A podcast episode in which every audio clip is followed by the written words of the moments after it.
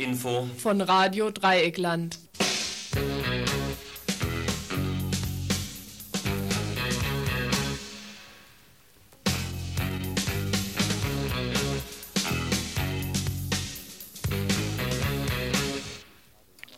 Herzlich willkommen zum heutigen Tagesinfo. Dienstag, den, ähm, was, was haben wir heute? 1. 1. Januar, 1. Januar 1991. Herzlich willkommen dazu. Wie ihr seht, stehen wir weit über der Sache. Nein, das stimmt natürlich nicht ganz. Ich habe mir überlegt, ob ich das Info heute mit einer Reklame für die Chemie- und Pharmaindustrie anfange, da wir, zumindest ich, doch nur durch ein relativ bekanntes Kopfschmerzmittel überhaupt in der Lage war, wenigstens ab heute Nachmittag Info zu machen. Andreas, der an meiner Seite hier sitzt, wir zwei sind nämlich das Infoteam heute, war etwas fitter und etwas früher, musste allerdings die Überreste des gestrigen Festes hier wegräumen. Deswegen ja, der hat seine, der hat seine Industriefeindlichkeit gestern schon beim äh, verhinderten Konsum von Alkoholika ein bisschen einstudiert. Na, das finde ich dann wieder zu rigide. Da bin ah. ich drüber raus aus dem Alter. Gut, jedenfalls ein Tagesinfo wird es geben mit ein bisschen ähm, verkürzter Auswahl. Es wir haben am Anfang nämlich zwei Kurzmeldungen zu folgenden Themen. Zum einen hat es vergangenen Donnerstag in Basel einen Brandanschlag auf ein besetztes Haus gegeben und zum anderen. Auch mach selber. Weiß ich nicht. Ach so, das ist ja schwach, sehr schwach. Was mit Tübingen? Ja, Tübingen. Wie ihr alle wisst, Andreas weiß es nicht, besetzen seit einer Woche 200 Roma in Tübingen, die Stiftkirche. Wir haben gestern Gespräch dazu geführt und hoffen eigentlich heute noch die Presseerklärung der Roma reinzukriegen. Das wird ziemlich knapp, wie ihr euch vorstellen könnt, dass eine Kurzmeldung ist. Wir probieren es trotzdem, hoffen, dass es reinkommt. Dann gibt es drei längere Sachen, die ich gerne ein bisschen, naja, ihr habt es, wenn ihr ein bisschen die Medien mitverfolgt, das ist ja immer so die Zeit des großen Jahresrückblickes. Wir haben uns eigentlich drei Themenbereiche rausgesucht, die im letzten Jahr eine entscheidende Rolle mitgespielt haben, zumindest in der öffentlichen Diskussion, und wollen diese Themen heute ein bisschen ausführlicher und näher nochmal beleuchten. Da ist zum einen die US-Aggression im Irak, und die dem vorausgegangene Annexion von Kuwait. Und um genau diesen Themenkomplex soll es gehen in einem Studiogespräch dann gleich zu Beginn oder in ein paar Minuten vom heutigen Info. Thema Irak und vielleicht auch nicht nur Thema Irak, sondern das äh, Feld, was sich darum eben inhaltlich eben rankt, die äh, Position, die die verschiedenen Länder im Nahen Osten ähm, einnehmen, soll zum Beispiel thematisiert werden, die ähm, Stimmung in der Bevölkerung.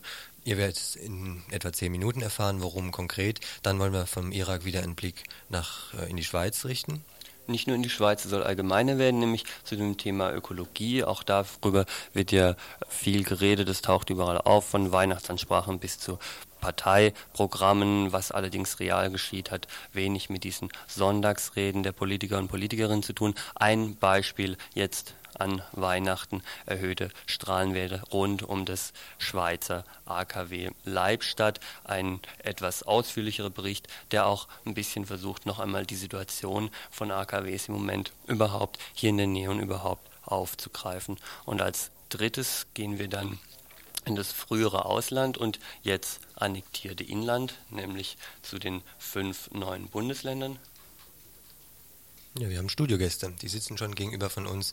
Äh, sie sprachen, machen jetzt äh, Winke, Winke oder sowas und ich glaube, so ähnlich waren auch die Gesten von wegen, wir sind das Volk, hatten wir vorhin rum, blöd rumgeflaxt, aber im Grunde soll, wollen wir versuchen zu thematisieren, was ist denn eigentlich von dem übrig geblieben, was vor einem guten Jahr mit der an sich ja wirklich ernst gemeinten Parole, wir sind das Volk angefangen hatte, wo Bürgerbewegungen eine verstärkte Rolle mal für eine kurze Phase in der DDR gespielt haben und jetzt dann wieder ganz ordentlich unter untergebuttert worden, oder? Das ist doch so in etwa, wohin wir wollen. Das ist Gespräch. ungefähr das, wohin wir wollen. Was bleiben wird, wir glauben ja nicht so ganz, dass die großen Wechsel jetzt ausgerechnet an solchen ähm, Einschnitten, an solche festgesetzten Einschnitten wie ein Jahreswechsel stattfinden. Deswegen werden auch viele Sachen gleich bleiben. Zum Beispiel die Nummer hier im Studio, das ist immer noch die 0761, also Freiburger Vorwahl, und dann 31028. Gerade das erste und das dritte längere Gespräch, das zweite ist auf Kassette, da eignet sich nicht so, aber die anderen beiden sind durchaus so konzipiert, dass ihr da wild reinrufen könnt und mitdiskutieren, Fragen stellen, Antworten geben.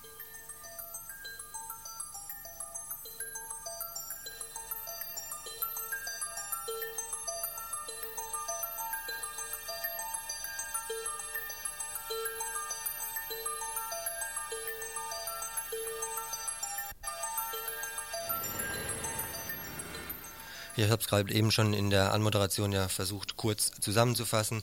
Es hat einen Brandanschlag auf ein besetztes Haus in Basel gegeben. Das Haus steht in der Müllheimer Straße 138. Das, äh, dieser Anschlag ist ja, wenn man es mal äh, leicht den Blick zurück äh, ja, wendet, eine voraus, eine raus, nee, eine, wie nennt man das, eine Fortsetzung von einem Anschlag, einem Mordanschlag, den es vor, ich schätze mal einigen Monaten, anderthalb Jahren oder sowas auf einen Schwulen in äh, der Schweiz gegeben hat. Eine Fortsetzung eben dieser Tradition, dass äh, rechtsradikale Hooligans ihre Positionen eben mit Molotow-Cocktails gegen zum Beispiel Hausbesetzer jetzt oder damals eben einen Schwulen eben austragen. Jetzt ging es glücklicherweise glimpflicher ab, wenngleich die Sache selbst natürlich dadurch nicht an Brisanz gewinnt, äh, verliert.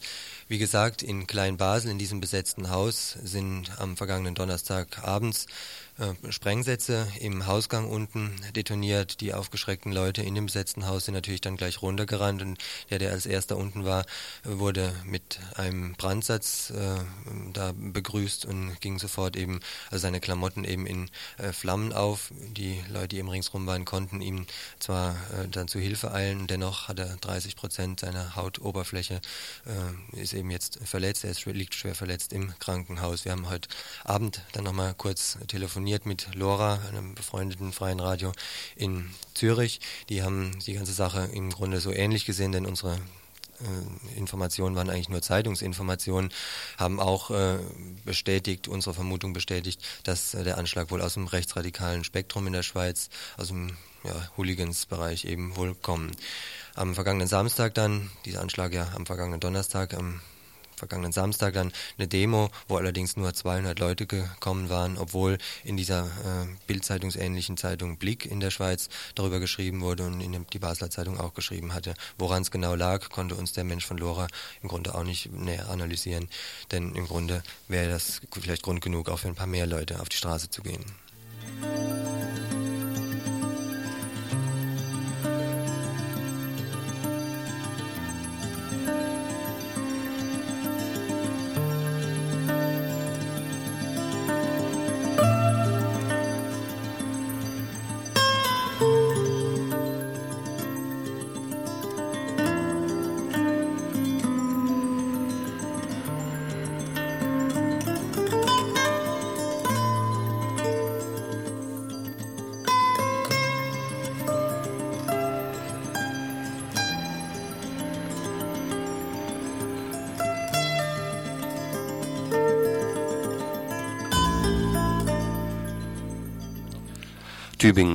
Immer noch warten 200 Roma, vorwiegend aus Mazedonien in Jugoslawien und der CSFR, in der Tübinger Stiftskirche Kirche auf Verhandlungen über ihre Forderung. Bleiberecht, Nachforschung nach dem Schicksal bereits Abgeschobener und Petitionsmöglichkeiten im eigenen Abschiebungsfall. Eine Woche nach der Besetzung so beschrieb uns jedenfalls gestern ein Mitglied des Unterstützerkomitees, hat sich die Situation in der evangelischen Kirche in Tübingen etwas entspannt. Dem ganzen Druck, Caritas ist zum Beispiel so relativ unbürokratisch eingesprungen und dann musste das Rote Kreuz nachziehen und haben sie noch Decken gebracht. Aber so mit äh, Verpflegung, Versorgung haben sie sich auch nach wie vor sehr zurückgehalten, stellen auch keine Töpfe und Kocher und sowas. Aber die Kirche hat jetzt mal sich äh, entschieden, einschließlich heute und vielleicht noch morgen Mittagessen zu stellen und hat auch entschieden, dass äh, alle zwei Tage die Roma ins Hallenbad können auf Kosten der Kirche, um sich zu duschen. Mhm. Dennoch verhärten sich die politischen Fronten weiter dass die Besetzerinnen tatsächlich zum letzten Mittel, nämlich dem Hungerstreik, greifen müssen, scheint aktuell nicht mehr ausgeschlossen.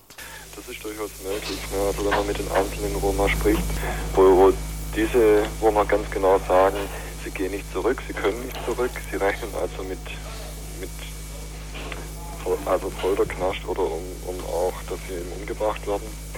Und dass sie sagen, äh, sie sind auch insofern zu mehr bereit, zum die Aktion auch weiterzuführen und auch zu vertiefen, wobei jetzt das noch nicht konkret entschieden ist, vor allem wenn, die, äh, wenn das Innenministerium nicht reagiert bzw. mit der Politik fortsetzt. Und das sieht im Moment so aus. Gestern erließ das Innenministerium, trotz eigentlichem Urlaub, einen Abschiedsbescheid an einen der Besetzer, der sich seitdem versteckt halten muss. Und auch der Pfarrer der Stiftskirche Künstlen stellte heute Mittag ein Ultimatum, die Kirche zu verlassen. Ich hoffe, wenn das klappt, haben wir jetzt am Telefon den Lukas aus Tübingen vom Unterstützerkreis. Ihr arbeitet, wenn ich das gerade richtig sehe, beziehungsweise die Roma-Union in Tübingen arbeitet gerade an einer ähm, Erwiderung, an einer Presseerklärung auf diese, auf dieses Ultimatum. Sag erstmal, wie sieht denn dieses Ultimatum genau aus?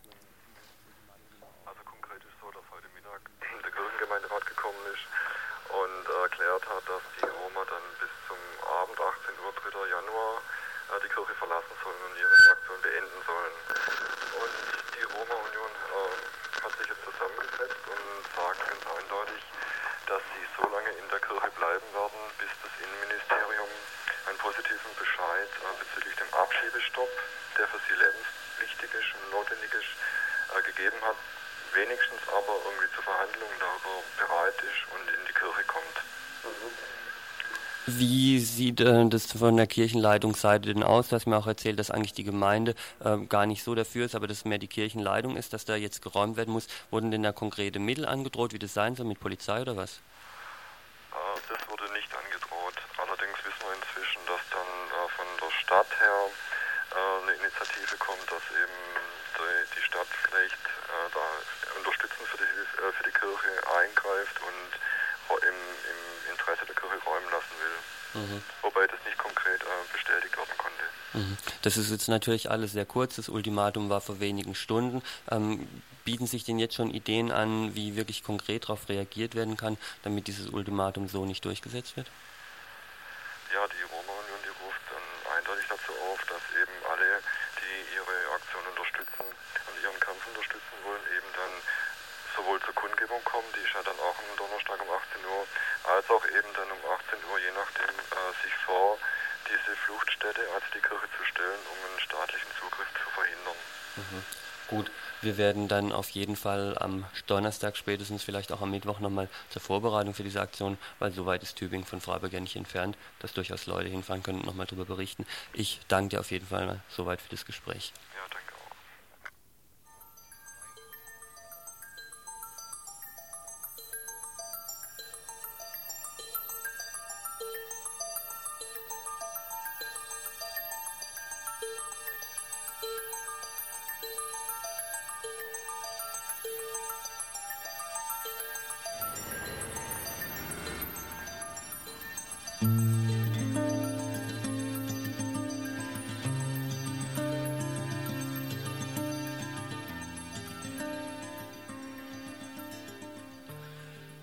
Wie ja eben schon angekündigt, wollen wir jetzt ab jetzt dann in unseren Schwerpunktbeiträgen Themen aufgreifen, drei Stück einer Zahl, wo wir gedacht haben, die sind schon von etwas zentralerer Bedeutung im vergangenen Jahr gewesen und werden es auch in diesem Jahr wohl bleiben.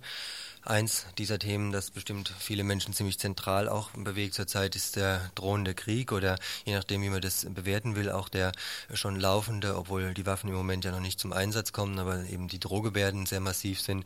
Auf jeden Fall diese Auseinandersetzung im Nahen Osten um die Annexion von Kuwait durch den Irak. Hierzu jetzt jemand hier von einer Ostgruppe aus Freiburg im Studio. Wir wollen jetzt einfach mal in der nächsten Viertelstunde so etwa versuchen, so ein bisschen mehr Licht in einige Aspekte zu bringen, wie zum Beispiel jetzt gleich zu Beginn einmal die verschiedenen anderen Staaten im Nahen Osten, wo es doch immer wi- wieder sehr schwierig ist, aufzudröseln oder dahinter zu blicken, wer spielt denn eigentlich warum welche Rolle wir können vielleicht einfach mal den Anfang machen, einen Blick äh, richten auf zwei Staaten, die im Grund relativ nah ähm, am Irak dran sind, sagen wir mal inhaltlich von der politischen Position. Ich würde aber dann auch gern im Laufe des Gesprächs auch immer versuchen zu trennen, was ist offizielle Politik und was ist, ähm, sagen wir mal, eher äh, ja, wo steht die Bevölkerung, wenn man das überhaupt so sagen kann. Ich würde in zu Beginn vielleicht einfach mal auf Jordanien und Algerien zu sprechen äh, kommen. Wo stehen denn die beiden Staaten? Ja, es gibt insgesamt, vielleicht wird im Allgemeinen von einer Zweiteilung ausgegangen im arabischen Lager, also im Lager von arabischen Regimes, jetzt von Regierungen her. Die eine Seite, die den Aufmarsch der USA unterstützt und sich daran auch beteiligt, wie die Golfstaaten, also äh, Saudi-Arabien, die kleineren Golfstaaten, Vereinigte Arabische Emirate, Bahrain und so weiter. Und dann vor allem noch Ägypten und Syrien, Die andere Seite sind diejenigen, die entweder den Irak unterstützen oder zumindest sich kritisch gegenüber diesem US-Aufmarsch äußern. Zu dieser Seite gehören äh, Jordanien und Algerien auch. Es ist bei diesen Regime immer Regimes immer die Frage, inwiefern sie tatsächlich selber fortschrittliche Positionen vertreten, also vielleicht aus eigener Überzeugung oder so, oder inwiefern sie auf den Druck aus der Bevölkerung reagieren, inwiefern sie versuchen müssen zu taktieren zwischen eigentlich eigenen Interessen und eigenen Abhängigkeiten vom Westen einerseits und andererseits dem Druck, der durch die Stimmung, durch die Mobilisierung in der eigenen Bevölkerung äh, vorhanden ist. In Jordanien ist es so, dass der König Hussein eigentlich die ganzen Monate über versucht hat, so ein, zwischen Stühlen sich aufzuhalten. Er hat sich weder gegenüber, also er hat einerseits die irakische Annexion von Kuwait verurteilt, hat sich andererseits nicht eindeutig auf die Seite gestellt vom Irak. Ich denke, König Hussein ist so ein, oder das Regime in Jordanien ist so ein typisches Beispiel dafür. Sie sind einerseits gibt es wirtschaftliche Abhängig starke wirtschaftliche Abhängigkeiten vom Irak, äh, eine politische Zusammenarbeit vor dieser Krise oder vor dieser sogenannten Golfkrise jetzt. Andererseits ist Jordanien abhängig wie kaum ein anderer oder wie manche andere Länder vielleicht auch, aber auf jeden Fall extrem abhängig von westlicher Kapitalhilfe. Und es ist vor allem so, dass in Jordanien, auch das kam auch hier über die Medien, die stärksten oder massive Eigenmobilisierung in der Bevölkerung angefangen haben, sofort nach bekannt werden, dass die USA im am persisch-arabischen Golf direkt aufmarschieren wollen in Saudi-Arabien und darüber eigentlich ein massiver Druck von der Basis, von der Bevölkerung her da ist, der sich äh, so ein Regime wie König Hussein nicht entziehen kann. Ähnlich auch die Situation in Algerien? Algerien bin ich mir nicht ganz sicher, inwiefern es noch in dieser Regierung, die ja irgendwie aus dem Unabhängigkeitskrieg gegen äh, Frankreich hervorgegangen ist, inwiefern es da drin noch so etwas wie originäre antiimperialistische Positionen gibt. Auf jeden Fall ist es auch dort so eine Abhängigkeit vom Westen, vor allem von europäischen Staaten einerseits, andererseits auch dort eine massive Opposition, die zu großen Teilen fundamentalistisch, islamisch fundamentalistisch geprägt ist, die überhaupt nicht einverstanden ist, dass die Truppen der USA oder auch die Truppen Frankreichs oder Großbritannien äh, sich im arabischen Raum bewegen, aufhalten, um dort einen Krieg vom Zaun zu brechen, unter Umständen, um ihre eigenen Interessen durchzusetzen. In Marokko ist die Situation da ja zum Beispiel recht anders. Woran liegt denn das dann? Ist da die äh, Bevölkerung einfach nicht äh, so aktiv? Wenn du sagst, der Druck von der Basis, hast du gerade eben gesagt, ähm, ist zum Beispiel in Jordanien ebenso stark, dass sich ein Regime das einfach nicht erlauben kann, äh, das zu übersehen. Ist es in Marokko dann zum Beispiel einfach anders? Marokko ist vielleicht nochmal dadurch anders, dass dieser König Hassan dort schon immer ein bisschen eine andere Rolle gespielt hat, sich auch ein bisschen eher exponiert hat als, oder sich auch gerne so dargestellt hat als Alleinherrscher. Äh, er auch immer ein, also auch eine totale Abhängigkeit vom Westen vorhanden ist. Ich denke, es gibt dort, also wie es genau zu der Entscheidung gekommen ist, dass er sich dann äh, im Unterschied zu Algerien vielleicht nicht auf die Seite der, äh, dass, dass sich Marokko auf die Seite der USA gestellt hat, dort auch Truppen entsandt hat nach Saudi-Arabien die gegen Irak dort kämpfen sollen an Seite der USA. Ist erstmal ein Produkt von einer typischen Kollaborationspolitik solcher Regimes mit den USA oder mit den westlichen Staaten. Andererseits ist es so, dass sich auch in Marokko es starke, einerseits die Erfahrung gibt von Hungerrevolten der Armutsbevölkerung gegen die dortige Politik, gegen die Umsetzung der Politik, auch die vom Internationalen Währungsfonds dominiert wurde, das als eine Erfahrung. Die andere Erfahrung, auch von dem Anwachsen einer islamisch-fundamentalistischen Bewegung, also einer starken oppositionellen Kraft, die schon im letzten Monat oder im Laufe der letzten zwei Monate auch Regierungsmitglieder äh, dazu äh, angeregt hat, eigentlich von einer Rezentrierung der marokkanischen Truppen zu reden. Also eigentlich nicht, auch obwohl die USA das gefordert hatten, keine weiteren Truppen an den Golf zu schicken, sondern eher sich zu überlegen, ob sie nicht Truppen zurückziehen um die eigene Herrschaft in Marokko selber zu sichern, weil es dann also relativ schnell nach der Beteiligung äh, Marokkos an dem US-Aufmarsch gab es Putschgerüchte in Marokko. Es war klar, dass äh, oder es hat sich gezeigt, dass die Bewegungen gegen US-Aufmarsch stark werden. Jetzt vor im Laufe der letzten zwei Wochen waren ja auch Generalstreiks in Marokko gegen diese Politik dort, gegen eine Verarmungspolitik, die bewirkt, dass die Lebenshaltungskosten der Bevölkerung immer weiter steigen, gleichzeitig oder damit auch die Bevölkerung verarmt, die Einkommen einfach runtergeschraubt werden. Ein typisches Beispiel für eine IWF-Politik auch, um so ein Land wie Marokko dazu zu bringen, irgendwelche Schulden an westliche Banken zu bezahlen. Welche Rolle denkst du denn spielt äh, die Tatsache, dass sich die Sowjetunion als ähm, Kontrastmacht äh, zu den USA mehr oder weniger ja von der Weltbühne verabschiedet hat? Äh, inwieweit hat sich das dann wirkt sich sowas dann aus? Es hat sich sicher schon darin ausgewirkt, dass die USA dort so massiv militärisch aufmarschiert sind und auch so schnell. Das also seither war es einfach oft so, dass, eine, dass die USA sich auch oft überlegen mussten, wie schnell sie eine Situation eskalieren, weil sie befürchten mussten, dass die Sowjetunion auf der Gegenseite eingreift und es damit zu einem größeren Schlagabtausch kommt. Es war gleichzeitig immer so eine Möglichkeit für Nationalstaaten im Süden, sich zwischen diesem Spannungsfeld ein bisschen zu bewegen da auch darin versuchen, sich nicht völlig, weder völlig der SU zu unterwerfen, noch völlig dem, den USA zu unterwerfen. Diese Situation ist damit weggefallen, über diese veränderte Position der Sowjetunion auch. Das ist zum einen ein Punkt, was schon direkt am Anfang von dem Konflikt deutlich wurde, dass die Sowjetunion als Kontrapunkt zu den USA nicht auftritt. Ein anderer Punkt zeigt sich im Verlauf der, des Konflikts, an dem Verhalten der UNO, beziehungsweise genauer gesagt des UN-Sicherheitsrats, wo es auch so war, dass dort immer wieder mal zumindest äh, Resolutionen durchkamen oder auf jeden Fall nicht so eindeutig die USA bestimmte Resolutionen durchsetzen konnte, also nicht mit diesem propagandistischen Rückenschild der Weltgemeinschaft operieren konnte, weil es diese Stimmen von der Sowjetunion und auch von China dagegen gab im Sicherheitsrat. Und im Moment ist es ja so, dass die Sowjetunion diesen US-Kurs mitträgt, dass also mehr oder weniger der UN-Sicherheitsrat ein Organ ist, das von USA-Interessen, von US-Interessen dominiert wird, von westlichen Interessen insgesamt vielleicht. Ich würde gerne noch mal von den nationalstaatlichen Kräfteüberlegungen mal wegkommen und auf eine Sache zu sprechen kommen, die, denke ich, auch eine sehr starke, sehr viel Gewicht hat und eine starke Kraft eben ist, nämlich den islamischen ja, Fundamentalismus, würde ich es mal nennen.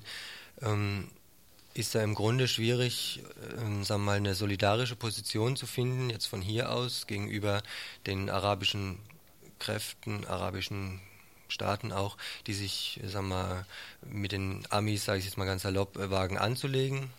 Nicht jetzt nur Irak gemeint, die aber dann vielleicht schon eine sehr starke äh, Nähe zu solchen islamischen ja, Regimes oder Regimideen oder überhaupt allein jetzt vielleicht auch mal nur einfach einem, einem fundamentalistischen Islam eben aufweisen. Wie würdet ihr das denn bewerten oder wie würdest du das sehen? Ich denke, ein Punkt, ein Punkt, den ich auf jeden Fall vorneweg sagen würde, ist, äh, dass sich eine Auseinandersetzung, zumindest innerhalb der Linken hier, mit diesem Funda mit dem islamischen Fundamentalismus immer bewusst sein muss, dass im Moment auch entlang an, diesem, an dieser Konfrontation am Golf der Islam als so ein Feindbild hier propagiert wird, dass also hier eine Hetze gegen islamisch, die islamische Welt oder islamische Bewegungen läuft von herrschenden Medien. Und dass von daher erstmal einigermaßen Vorsicht geboten ist und eine differenzierte Auseinandersetzung notwendig ist. Zum Zweiten ist es wichtig zu sagen, dass die fundamentalistische Bewegung in erster Linie eine Angelegenheit ist der arabischen Welt, dort wo sie auftritt. Dort muss die Auseinandersetzung geführt werden, inwiefern diese reaktionären Elemente in den Bewegungen eine Bedeutung kriegen oder nicht. Also von mit unserem Blickwinkel gesehen reaktionäre Bewegungen, teilweise auch mit dem Blickwinkel von Menschen dort. Ich denke, sie haben diese islamistischen Bewegungen, muss auch noch dazu gesagt werden, sie sind sicher ein Produkt von einem Versuch, eigentlich die eigene Kultur, die eigene Geschichte äh, zu, wiederzubeleben als Gegenbewegung gegen eine Durchdringung von Westen, von USA her, von Europa her. Von daher als Produkt eigentlich dieses äh, Kolonisierungs- und imperialistischen Durchdringungsprozesses im Nahen Osten zu sehen sind. Ja, aber machen wir da nicht den Teufel zum, ne, wie heißt es, treiben wir da nicht den Teufel mit dem Belzebub aus, wenn wir uns natürlich gegen die Amis aussprechen, dann aber in unseren Gedanken sagen, naja gut, ähm, natürlich haben, sind, sagen wir, ist der islamische äh, Glaube frauenfeindlich und natürlich äh, ist davon Toleranz, äh, zum Beispiel keine Rede gegenüber Andersgläubigen oder auch gegenüber politisch linken Kräften. Ähm, müssen wir dann nicht trotzdem einfach Acht drauf geben, dass wir das sauber trennen? Ja, um sauber trennen zu können, muss hier, also finde ich, muss hier erstmal ganz viel geleistet werden an Wissen, an Auseinandersetzungen, was, was sind überhaupt diese fundamentalistischen Bewegungen, was für unterschiedliche Fraktionen gibt es da drin. Es gibt sehr wohl unterschiedliche Fraktionen. Es ist auch nicht so, dass äh, der Koran oder der Islam an sich jetzt dies und jenes äh, Element eindeutig hat. Es ist ähnlich wie, weiß ich, oder würde ich jetzt mal behaupten, von meinem Wissensstand aus, ähnlich wie mit irgendeiner Bibel auch. Es kann, es gibt die Möglichkeit, verschiedene Sachen da rauszulesen. Und das ist von daher entscheidend. Es gibt Interessen da drin, die zum Beispiel diese, diese frauenfeindlichen äh, Schwerpunkte da setzen oder rauslesen auch aus dem Koran. Soweit ich weiß, gab es aber auch schon Frauen, die versucht haben, eben dieses diese Äußerungen oder diese Propaganda anhand vom Koran auch zu widerlegen. Also ich denke, das, also so mal bloß als Beispiel, ist es sehr wichtig oder wäre überhaupt wichtig, dann hier sich mal genauer damit auseinanderzusetzen, was es überhaupt ist, vor einer Verurteilung und vor einer äh, ja, bevor wir irgendwie sagen, ja, es ist auch, die Tendenz liegt da immer nahe, dass man, dass so ein, sich zumindest ins Bewusstsein sowas einschleicht, ins Denken sowas einschleicht. Die Fundamentalisten, das sind irgendwie alles so Fanatiker und da ist es eigentlich auch ganz recht, wenn dann die westlichen Demokratien mal mit ihrem Arsenal auffahren, um die ein bisschen in Schranken zu halten. Mhm. Das habe ich den Eindruck, dass es in der momentanen Auseinandersetzung immer wieder eine Rolle spielt und das finde ich eine fatale und eine sehr metropolen-chauvinistische Sichtweise. Welche Sichtweise würdest du denn dann jetzt einfach mal, äh, oder was wäre deine, wenn ich jetzt äh, sage, irgendeine Position muss ja eine kritische Linke hier oder eine kritische Öffentlichkeit überhaupt mal, muss die ja im Grund haben oder ich suche zum, zum Beispiel dann einfach mal so eine Position, wo ich denke, na gut, kein Krieg, kein, äh, kein Blut fürs Öl, das unterschreiben ja, denke ich, so gut wie alle Menschen. Ökonomischer Boykott als ähm, Mittel der Auseinandersetzung, das ist dann schon strittiger, wie man jetzt die vergangenen Tage und Wochen ja hier in Freiburg in der Auseinandersetzung schon mitgekriegt hat, weil eben auch ein ökonomischer Boykott eine ähm, Maßnahme von hier, vom reichen Norden nach eben dort ist letztens habe ich mal kurz in der Zeitungsunterzeile irgendwo gelesen, dass 2000 Menschen in irakischen Krankenhäusern jetzt die letzten Wochen gestorben sind, weil es einfach an Medikamenten gefehlt hat. Frage ich mich, gut, also kein Krieg, kein ökonomischer Boykott, was wäre denn dann eine Handlungsmöglichkeit von hier aus überhaupt?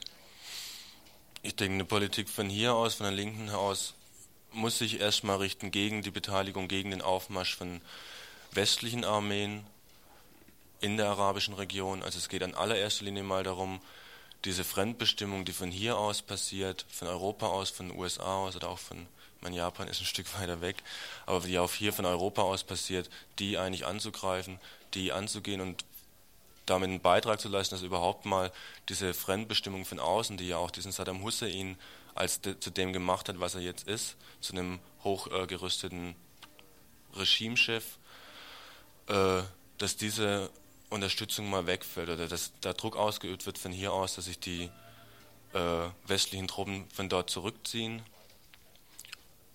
und auch weiterhin nicht mehr, oder dann auch endlich mal aufhören, diese ganzen anderen reaktionären Regimes im arabischen Raum zu unterstützen. Und wenn das von hier aus geschafft würde, oder wenn dahin äh, eine Wirkung erzielt würde, dann wäre das die Möglichkeit, dass im arabischen Raum die Bevölkerung dort, die Menschen dort für sich überhaupt mal, also andere, die anderen Probleme angehen, also die Fragen nach den eigenen Regimes, die eigenen Regimes zu stürzen auch oder die äh, den Reichtum, den es durch das Öl gegeben hat, dort auch umzuverteilen und eine eigenständige Entwicklung auch zu machen. Machen wir es doch noch ein Stück konkreter. Soweit ich weiß, gibt es demnächst ein paar Termine hier in Freiburg für Leute, die da vielleicht in die Richtung noch ein bisschen aktiver werden wollen. Hast du die gerade im Kopf? Ja, es wird ähm, erstens im Radio hier ein paar Sendungen geben, habe ich jetzt nicht auswendig im Kopf. Dann wird es am 11. Januar eine Veranstaltung im Radikaldemokratischen Zentrum geben um 20 Uhr mit einem Palästinenser, der hier in der BRD lebt.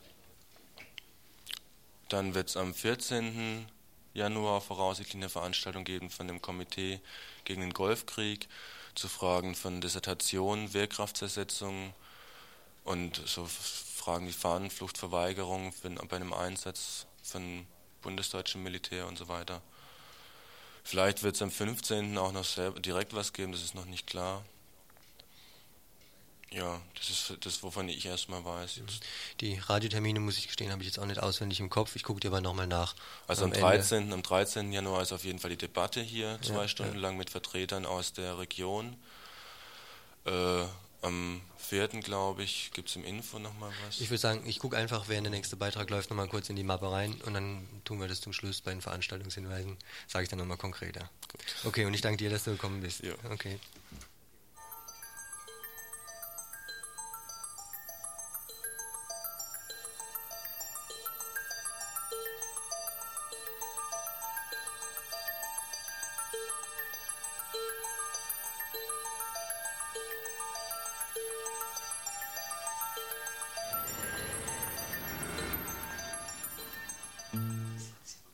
Das Thema ist in aller Munde.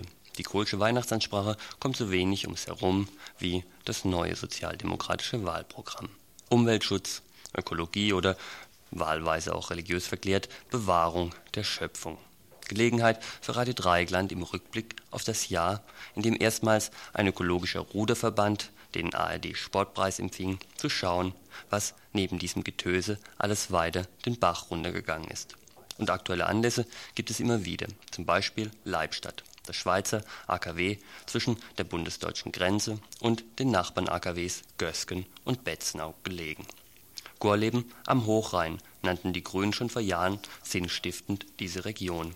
Der Umweltschutzverband Hochrhein-Baden liefert seit Jahren die grauen Zahlen zur grünen Metaphorik. Acht Messgeräte zeichnen ständig die radioaktive Belastung an der Schweizer Grenze auf Seit Anfang Dezember verdoppelten sich die Werte auf 370 Millirem. Direkt vor Weihnachten bekam dann der Säckinger Dieter Krämer eine besondere Bescherung: 2750 Millirem, also vier Tage lang Werte um das 15-fache des normalen, höher als in den besten Tschernobyl-Zeiten. Im 15 Kilometer entfernten Leibstadt weiß man dafür keine Erklärung. Der Piquet-Ingenieur Hubendoppler des AKWs zeigte sich gestern in einem Gespräch mit uns reichlich überfragt. Nein, ich kann Ihnen, ich habe, äh, wir haben das kontrolliert und ich kann Ihnen nur sagen, wir hatten während dieser Zeit und die ganze Woche äh, seit Weihnachten einen normalen störungsfreien Betrieb und wir hatten keine erhöhten Abgaben. Mhm. Das heißt, ähm, mit, mit was für Normalabgaben ist denn zu rechnen bei Ihnen bei einem störungsfreien Betrieb? Ja, ich kann Ihnen keine Zahlen nennen.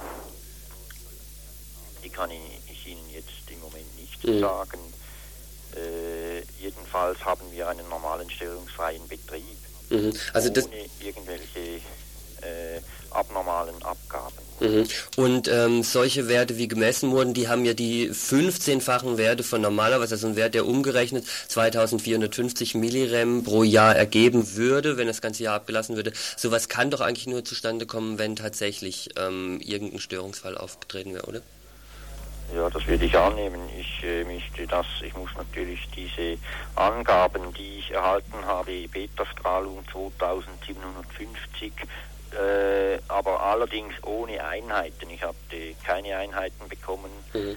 äh, vom diesem Umweltschutzverband Hochrhein-Bodensee. Die müssten genauer, genauere Angaben liefern. Mhm. Mhm.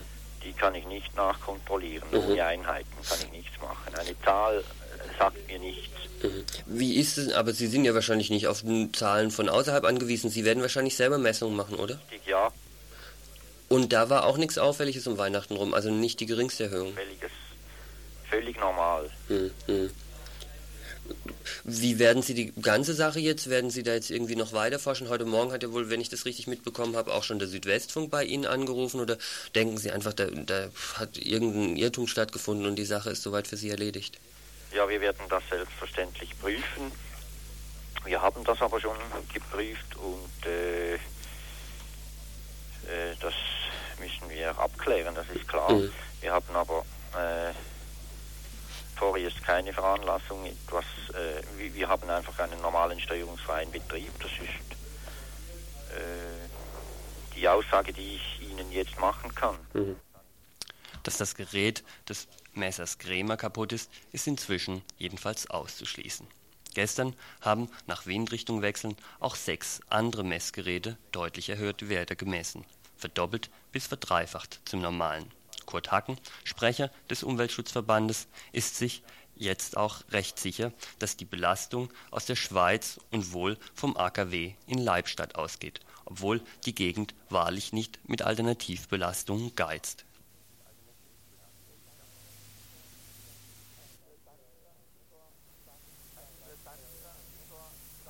Interessant äh, an dieser Sache ist ja, dass äh, bei Ostwind äh, dann der Kanaleffekt des Rheintales die Werte hochtreibt.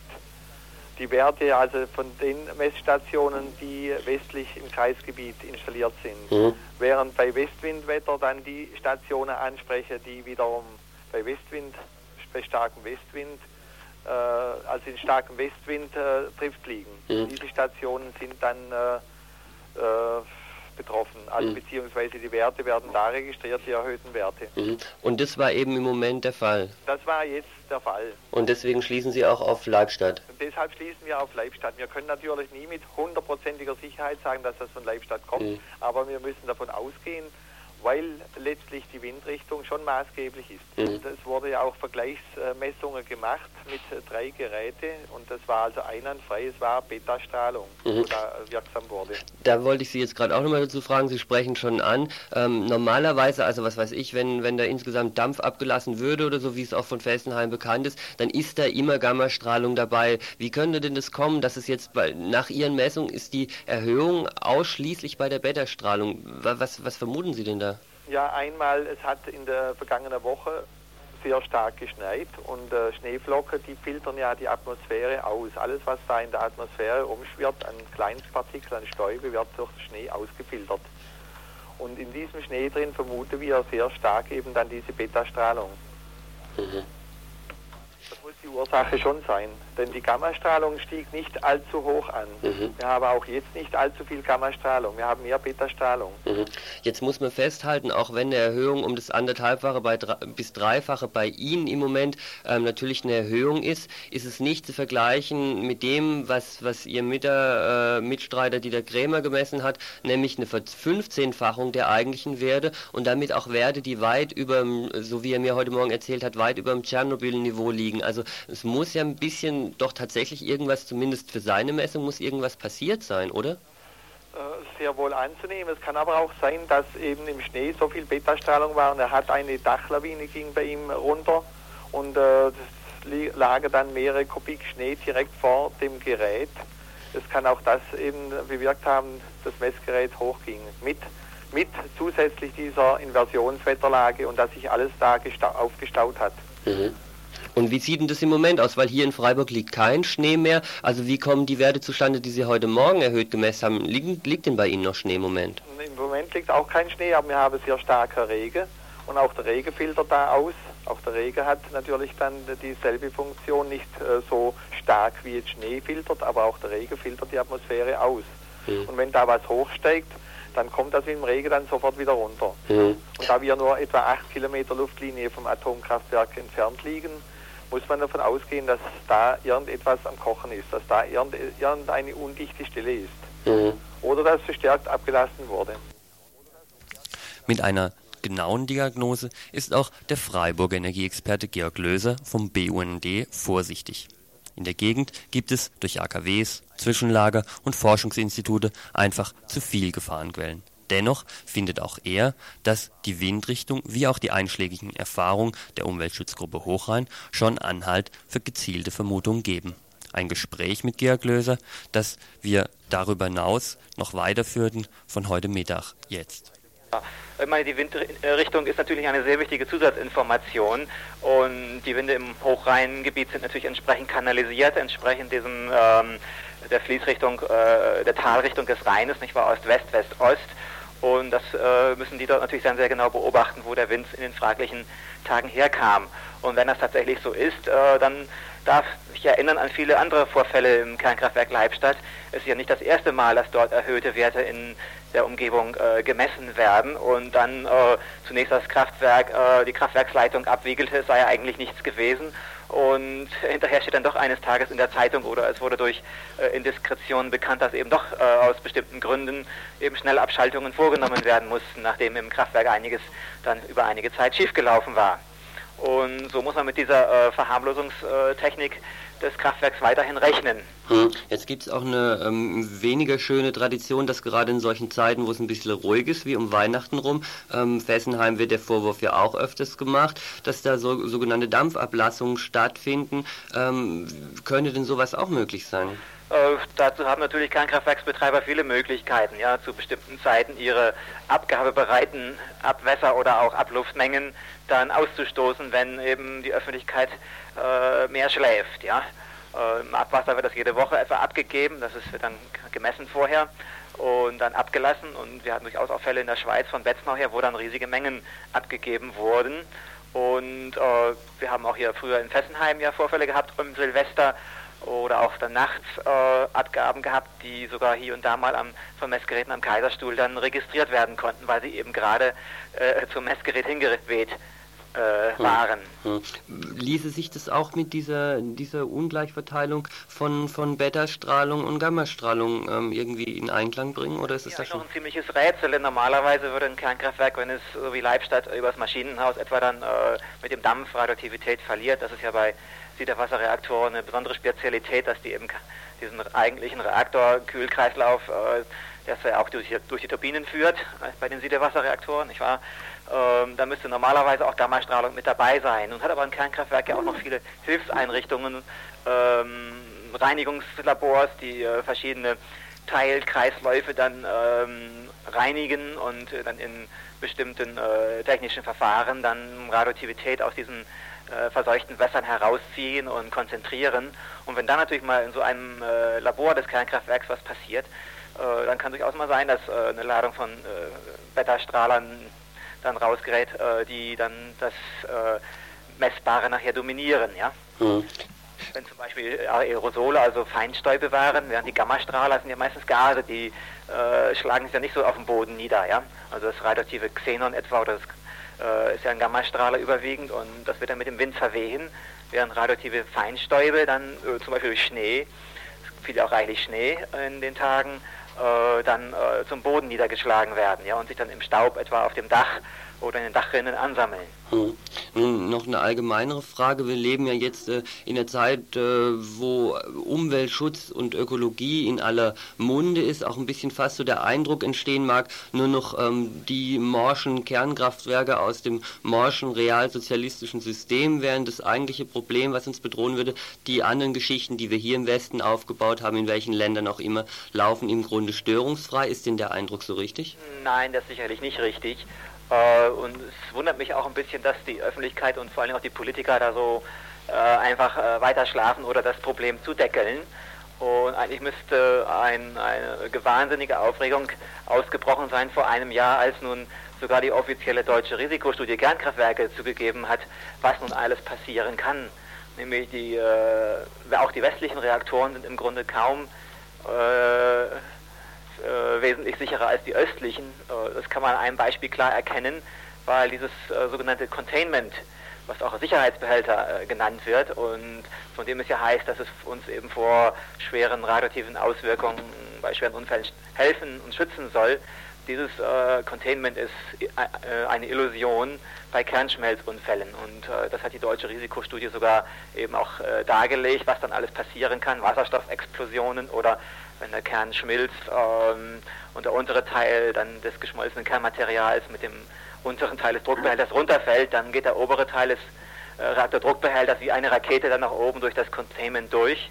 Und die amerikanischen neuen Untersuchungen vom letzten, äh, allerletzten Zeit äh, haben auch ergeben, dass Wasserdampfexplosionen wie am Mount Helens äh, ähnlich stattfinden können. Dort war ja der ganze Berg und äh, ja, dadurch explodiert und äh, als die Lava in einen See floss und so, wenn die Kernschmelze dann in, in den Reaktorsumpf tropft oder ähnliche Dinge, dann ist also ein Containment wie äh, ja, ex, ex, explodiert praktisch, also durch solche äh, energiereichen Vorgänge. Und das kann schon zwei bis fünf Stunden nach Unfallbeginn äh, passieren. Das heißt, äh, also ein, es besteht überhaupt keine Zeit mehr, sich zu retten.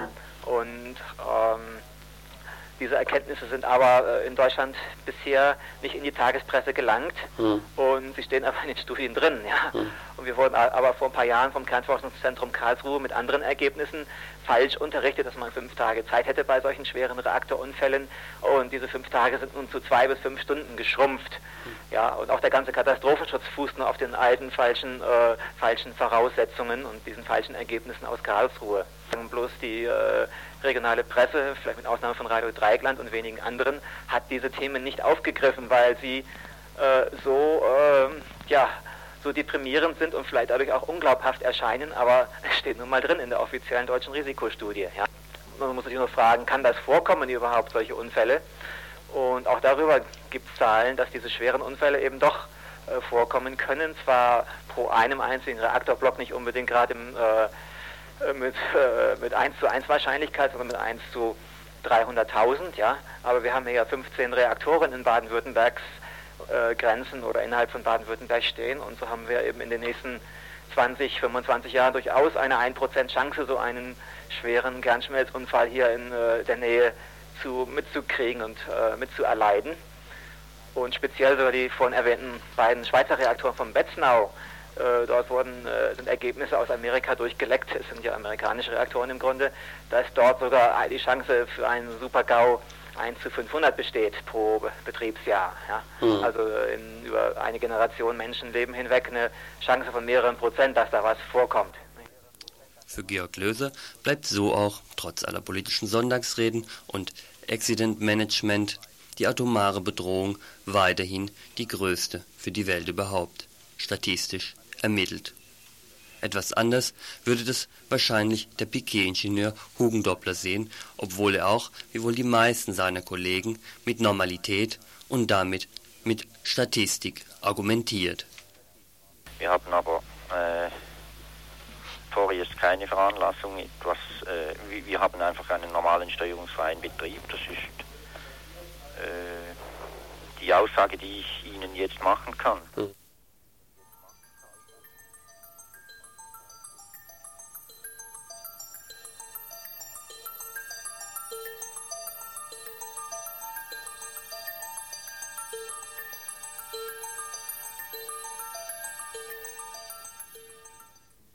So kommen wir zum letzten Beitrag.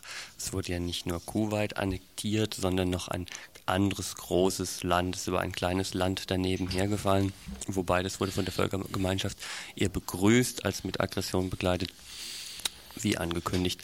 Das Thema jetzt die Annexion der Deutschen Demokratischen Republik in den Geltungsbereich des Grundgesetzes der Bundesrepublik Deutschland hier im Studio, und jetzt muss man gleich sagen, dass wir vom Konzept her ein bisschen noch sehr wir sind, sind zwei Gäste, die Christiane und der Steffen ähm, von Radio Frei aus Erfurt. Mit ihnen hatten wir über Radio selbst ja schon mal gesprochen. Heute soll es einfach ein bisschen nochmal drauf drum gehen, das letzte Jahr aus ihrer Sicht aufzubereiten. Ich finde, dass wir in Radio Dreigland eigentlich nicht so viel ähm, zu dem Thema hatten. Mal gucken, wie gesagt, die Nummer im Studio ist 31028. Ihr könnt auch selbst hier anrufen, noch Fragen stellen. Wir fangen jetzt einfach mal so an. Mich persönlich würde schon nochmal der Prozess interessieren, der, glaube ich, hier in unseren Medien durchwegs sehr falsch rübergekommen ist, wie aus diesem aus diesem Protest, aus diesem Auflehnung gegen die Führungsklicke mit dem Spruch, wir sind das Volk, dann letztlich der Umschlag kam in wir sind ein Volk, wo dann alles nur noch Richtung, also wie auch immer Richtung Wiedervereinigung oder Annexion Beitritt nach Artikel 23 gelaufen ist. Wie habt ihr denn das erlebt? Wodurch, wodurch kam dieser Umschlag oder wann fand dieser statt? Also wann dieser Umschlag jetzt konkret stattfand, kann ich nicht genau sagen. Ich kann jetzt nur davon ausgehen, was ich so für Gefühle hatte, wenn ich bedenke, dass ich eigentlich, solange ich denken kann, dafür gekämpft habe oder dafür kämpfen sollte und durfte, dass die DDR ein äh, anerkannter Staat ist auf dieser Welt, ja, was ja Helmut Kohl sehr große Schwierigkeiten gemacht hat. Also ich weiß nur, dass zum Beispiel unser Erich Honecker rumgereist ist in der Welt und, und, und äh, gezeigt hat, wir sind ein eigenständiges, souveränes Land, ja, wir wollen anerkannt werden. Das war eigentlich unser großer Kampf und ich kann mich nicht erinnern, dass wir äh, jemals daran gedacht haben, dass Deutschland sich wieder vereinigt, ja, weil die Fronten waren für uns immer so klar. Und wenn mir jemand gesagt hätte, damals, also pass auf, Deutschland wird wieder eins, es wäre für mich gleich gekommen mit einer Freifahrt im Segelboot zum Mond. Das, also so eng lag das in meinem Denken beieinander. Und dann sind wir eben auch auf die Straße gegangen, weil wir wirklich, wir wollten endlich von unseren Menschenrechten Gebrauch machen. Wir wollten was bei uns verändern, bei uns im Land. Ja, das war eigentlich immer unsere Devise. Unser Land, wir wollen in unserem Land was verändern. Wir wollen da irgendwas voranbringen. Und ich glaube kaum, dass jemand am Anfang daran gedacht hätte, dass wir auf einmal gar nicht mehr wir sein wollen. Ja, dass wir einfach zu einem anderen Land gehören wollen oder so, dass das das Ziel unserer Wünsche gewesen wäre, wieder ein großes Deutschland zu sein. Also so war es, so überhaupt nicht. Hm. Ja, wie war das denn für euch meinetwegen jetzt, als die Volkskammerwahlen im März stattgefunden haben und die konservative Allianz, überraschend für viele, es gab auch so große Unterschiede damals schon, fand ich, zwischen SPD und CDU eigentlich nicht in der Frage ähm, der Annexion oder Wiedervereinigung, aber trotzdem diese konservative Allianz dann auch mit einer dermaßen großen, fast absoluten, absoluten Mehrheit ähm, bestätigt wurde. Wie waren, wie waren denn da eure Gefühle dabei? Denn das muss ja dem äh, diametral widersprochen haben, was ihr Monate zuvor noch auf der Straße gefordert hattet und wo, wie du sagst, du auch das Gefühl hast, dass ihr da nicht allein wart, sondern dass es die Forderungen von vielen Leuten waren. Ja, also ich denke, fragst du nach den Gefühlen. Das waren bei mir äh, in erster Linie zwei Sachen. Einmal eine maßlose Enttäuschung, und zwar eine Enttäuschung über die Menschen, die bei uns gelebt haben. Und zum anderen auch eine maßlose Wut. Und zwar eine Wut auf die Leute, die das hier, also in der ehemaligen BRD, äh, ganz clever organisiert haben, so für meine Begriffe. Ne?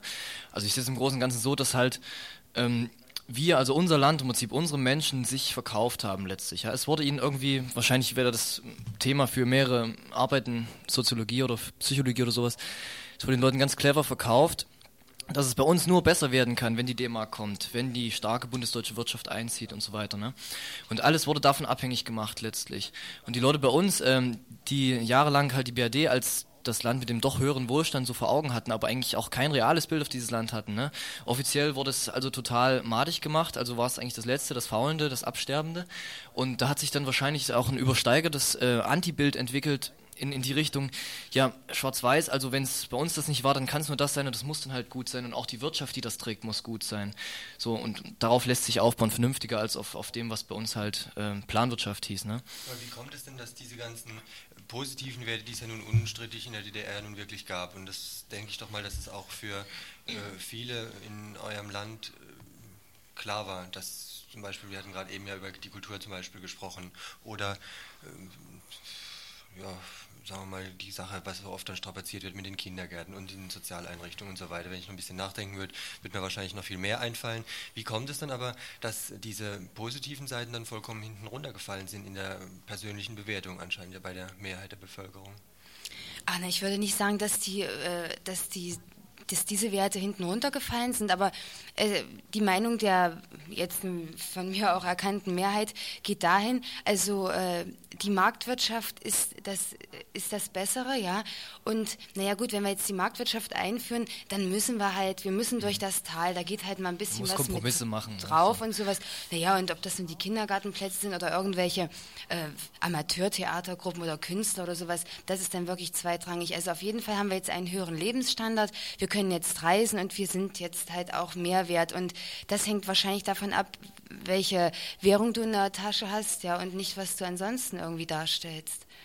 Aber dadurch kommt ihr im Moment in eine ganz perverse Situation, verglichen mit der Bundesrepublik Deutschland, dass ihr eine ökonomische Situation im Moment an den Hals bekommt, die weitaus schlechter ist als hier in der Bundesrepublik. Auf der anderen Seite durch so ein, ähm, durch so ein Hintanstellen von, von eigentlichen politischen Idealen, so stelle ich es mir zumindest vor, wie ihr das jetzt auch beschreibt, im Grunde ähm, politische Bewegungen gar, gar keinen Anklang mehr finden. Oder, oder wie, wie sieht es aus? Gibt es denn im Moment ähm, wirklich von, von, von unten hier soziale Bewegung, die auch die, die sozialen Zustände meinetwegen, das ist ja für alle Leute jetzt spürbar fassbar, ähm, dass alles teurer wird, dass das, dass das Einkommen schwindet, dass Mieten wesentlich teurer wird, dass Brot wesentlich teurer wird und sowas. Gibt es denn da inzwischen schon soziale Bewegungen, ähm, die diese Themen aufgreifen, wo die Bevölkerung dann auch sowas erkennt?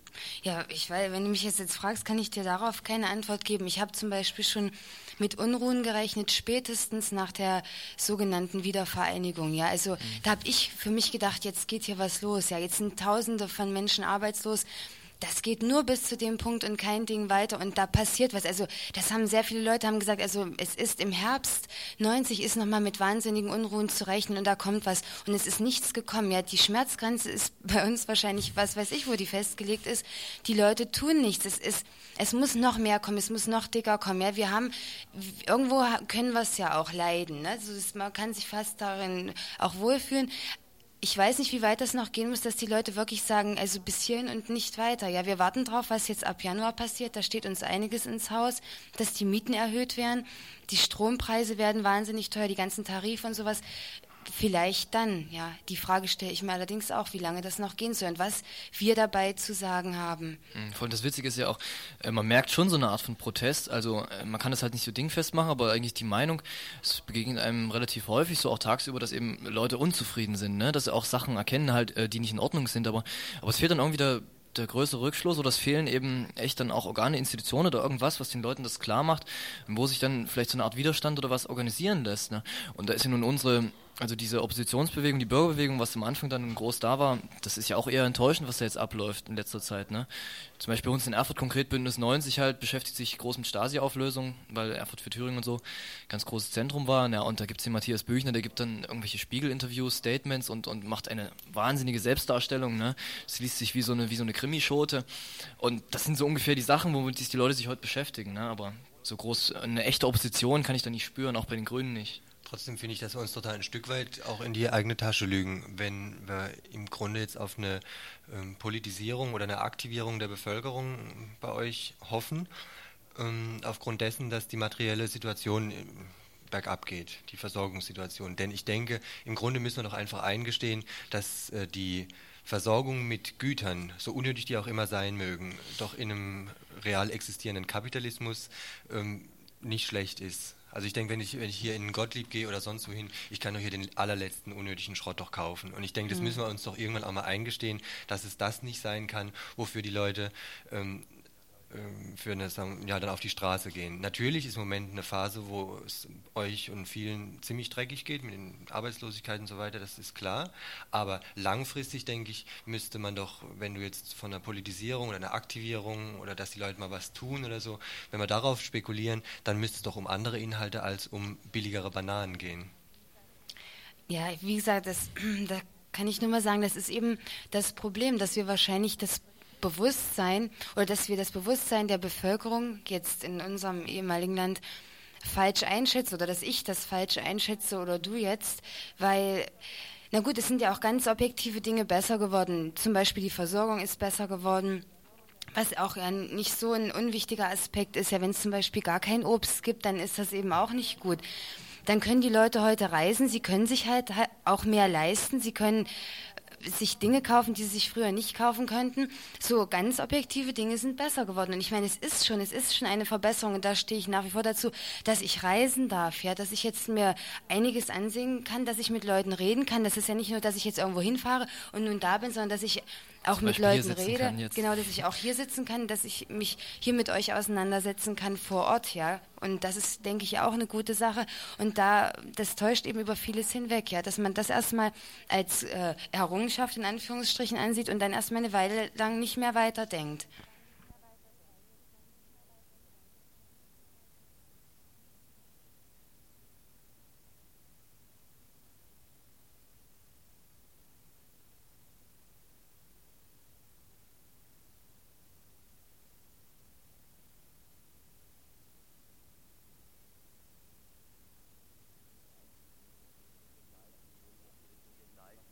Und ihr seid im Grunde, jetzt gut, ihr macht in dieser Radiogeschichte mit in Erfurt, aber ihr seid ja damit eingebunden. Ihr habt vorhin erzählt, wie ihr, wie dort wart in Erfurt, als Kohl auf dem Marktplatz gestanden hat. Also die Frage, ob wir jetzt noch Zeit hätten, im Moment ähm, ein bisschen so die, die realen oppositionellen Aktivitäten